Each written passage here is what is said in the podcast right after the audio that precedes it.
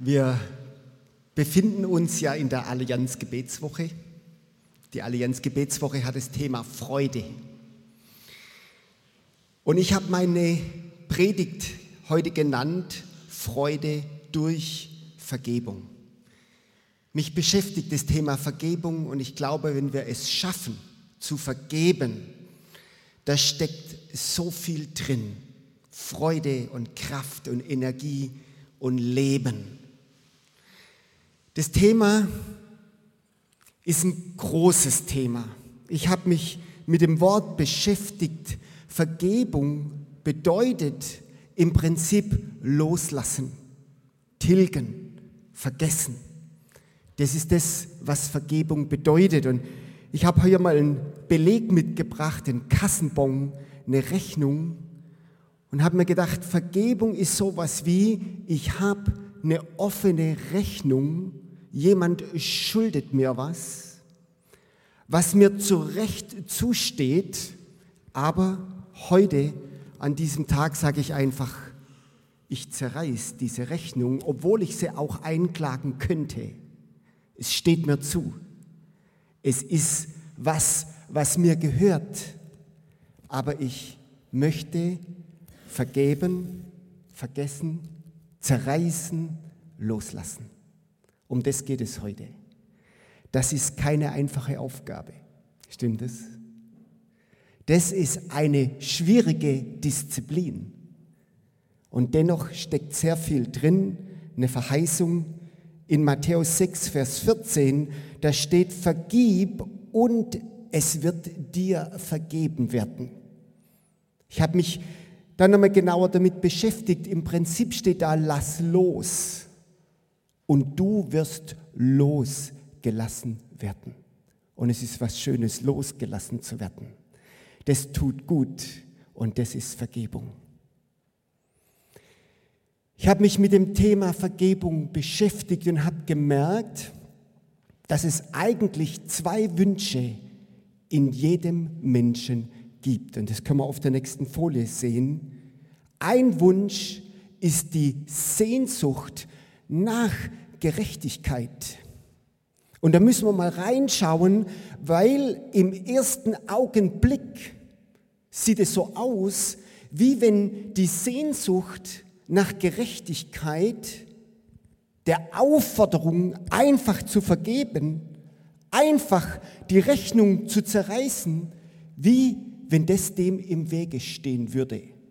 Weil wenn ich die Rechnung einfach zerreiß, was ist dann mit mir? Was ist dann mit meiner Forderung, mit dem, was mir zusteht? Wenn ich einfach loslasse, obwohl es mir gehört, was ist dann mit der Gerechtigkeit? Und ich glaube, dass es wichtig ist, dass wir da reinschauen, weil wir haben einen Gott der Gerechtigkeit. Unser Gott ist ein Gott, der Gerechtigkeit. Ein gerechter Richter, sagt die Bibel. Und wenn wir über Vergebung reden, über die Aufforderung loszulassen, dann dürfen wir auch wissen, dass Gott nicht ein Gott ist, der sagt, du interessierst mich gar nicht. Was dich betrifft, interessiert mich gar nicht. Nee, er sagt, wenn dir Unrecht getan wurde, wenn mir Unrecht getan wurde, dann interessiert mich das sehr wohl. Ich will's sogar genau wissen. Ich interessiere mich dafür. Ich möchte nicht, dass du einfach die Dinge unter den Teppich kehrst. Ich finde, das hat was Seelsorgerliches. Die Bibel redet oft davon, dass wir einen Gott haben, der gerecht ist. Ich möchte mal ein paar Bibelstelle vorlesen. In Lukas 8, Vers 17, da steht, nichts, was verborgen ist, nichts, was verborgen ist, wird nicht offenbar werden. Also es wird alles offenbar werden. Und nichts, was heimlich ist, wird nicht kundgetan werden. Es kommt alles raus bei Gott. Was ihr ins Ohr flüstert in der Kammer, das wird man verkündigen auf den Dächern.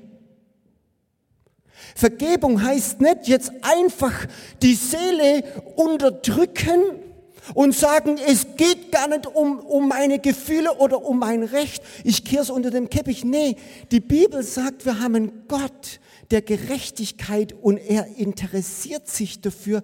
Wir haben einen gerechten Richter. Das finde ich seelsorgerlich. Wisst ihr, warum ich das so wichtig finde? Weil wenn wir das übergehen, ich weiß nicht, wie es dir geht, aber meine Seele macht da nicht mit. Hey, mir wurde Unrecht angetan und jetzt soll ich es einfach so loslassen. Da macht meine Seele nicht mit. Ich war mal Missionar in Albanien vor vielen Jahren, da wurde viel geklaut und ich hatte da so ein Auto, ein, VW-Bus und den hatte ich draußen auf der Straße stehen und dann komme ich raus auf die Straße und dann fehlt die Windschutzscheibe von meinem Auto. Die wurde einfach geklaut. Und ich stehe da, guck mein Auto an und eine Minute später kommt da so ein Kerl daher mit meiner Windschutzscheibe in dem Arm und er sagte zu mir, hey, ich habe gesehen, dir fehlt eine Windschutzscheibe. Ich habe eine, willst du mir abkaufen? Und ich habe gedacht, dieser fiese Kerl, das gibt's doch nicht. Wisst ihr, da bist du nicht so, dass du sagst, jetzt lasse ich es einfach unter den Teppich fallen, jetzt zahle ich ihm halt das Geld, was er will.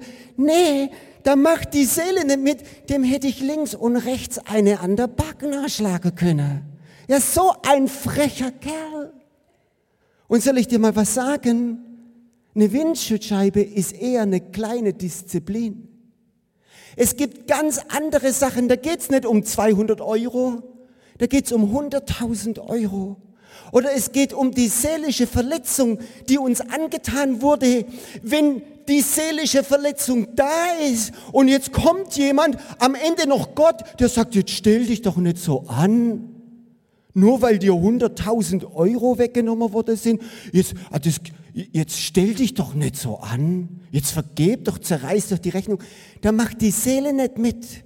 Und ich finde es einen seelsorgerlichen Gedanken, dass wir einen Gott haben, der sich interessiert. Ein gerechter Richter. Einer, der sagt, mich interessiert dein Recht. Das, was dir angetan wurde, ich möchte es anschauen.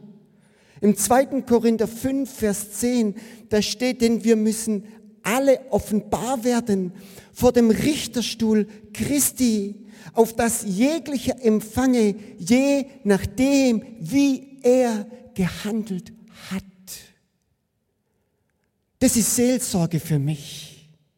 Wenn mir jemand was Böses angetan hat, zu wissen, alles kommt raus. Die Wahrheit kommt raus. Alle stehen irgendwann vor Gott. Er kümmert sich drum. Er wischt nicht drüber, er kümmert sich darum.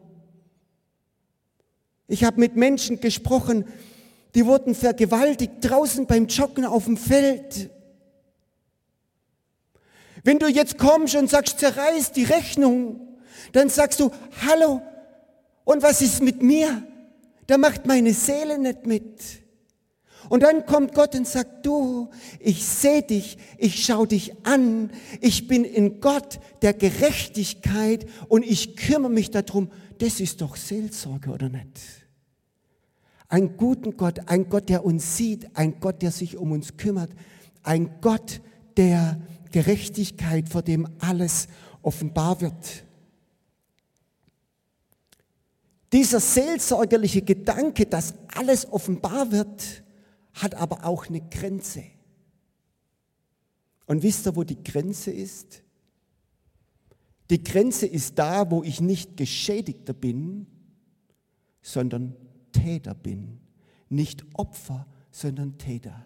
Da ist eine Grenze in diesem seelsorgerlichen Gedanken, dass wir alle vor Gott stehen und dass er alles richtet. Da hört es dann auf. Und wisst ihr, ich habe festgestellt, ich in meinem Leben, ich bin Opfer und ich bin Täter gleichzeitig. Und ich habe auch nur solche Menschen kennengelernt in meinem Leben, im Prinzip nur normale Menschen. Menschen, die zwar gut leben wollen, aber manchmal klappt es und manchmal klappt es nicht. Und manchmal werden wir verletzt und manchmal verletzen wir auch andere Menschen. Solche Menschen habe ich kennengelernt. Und wisst ihr, was ich einen grausamen Gedanke finde? Wenn der Switch in meinem Kopf kommt, dass wir einen Gott haben der Gerechtigkeit, der für Recht kämpft und der auch straft und vor dem alles offenbar wird, dann gibt's diesen seelsorgerlichen, da, da gibt's die Grenze, dass ich denke, wow, das ist ja grausam. Stell dir mal vor, es, es gibt jemand, der dich immer genau beobachtet und sobald du was falsch machst, kriegst du eine drauf. Das ist ja ein grausamer Gedanke. Und wisst ihr, was ich gemerkt habe? Es gibt einen zweiten Wunsch in jedem Menschen, das sehen wir auf der nächsten Folien, das ist die Hoffnung auf Gnade. Und es ist ja spannend, dass beides in Gott vereint ist. Wir haben in Gott der Gerechtigkeit ein gerechter Richter und in gleicher Weise haben wir einen gnädigen Gott, einen, der vergibt. Johannes 3, Vers 16, also hat Gott die Welt geliebt, dass er seinen Sohn gab, damit jeder, der an ihn glaubt, nicht verloren geht, sondern Vergebung bekommt, Errettung bekommt hey, ich bin für dich, ich vergebe dir. Das ist diese Hoffnung auf Gnade und Gott ist gerecht und gnädig. Und beides brauchen wir. Es kommt darauf an, in welcher Position wir sind. Bin ich gerade Geschädigter oder bin ich Täter? Und überall gibt's die, ich, wir, wir hoffen auch auf, auf Gnade. Jeder Mensch hofft auch ab und zu mal auf Gnade. Ich war das letzte Mal mit meinem Moped unterwegs. Ich habe so einen Scooter und bin durch Esslingen gefahren und da unten beim Hengstenberg, da war eine Polizeikontrolle und die haben mich rausgezogen. Ich weiß nicht, warum man mich rauszieht, aber irgendwie habe ich gefährlich ausgesehen oder irgendwas. Und dann haben sie mich rausgezogen und dann haben sie meinen Roller durchgecheckt und ich hatte zwei Verstöße, die ich aber nicht wusste. Der eine Verstoß war, ich hatte abgefahrene Reifen. Es war mir wirklich nicht bewusst, aber sie, war, sie, sie hatten recht. Die, die Reifen waren abgefahren. Und das zweite ist, mein TÜV war abgelaufen. Hattet auch recht. Und ich bin mir überhaupt nicht schuldig vorgekommen. Ich hatte auch kein Bewusstsein. Aber sie hatten recht. Zwei Dinge. Abgefahrene Reifen und kein TÜV mehr. Und ich habe zu dem Polizist gesagt, es tut mir leid, Sie haben recht. Ich bin Sünder in diesem Fall. Und wisst ihr, was der Polizist gesagt hat? Fahren Sie weiter und richten Sie es schnell. Und ich habe gedacht, wow, wie cool ist das denn? Gnade vor Recht. Und wisst ihr, wie schön das ist, wenn es noch menschlich zugeht auf dieser Welt? Das ist doch cool, oder?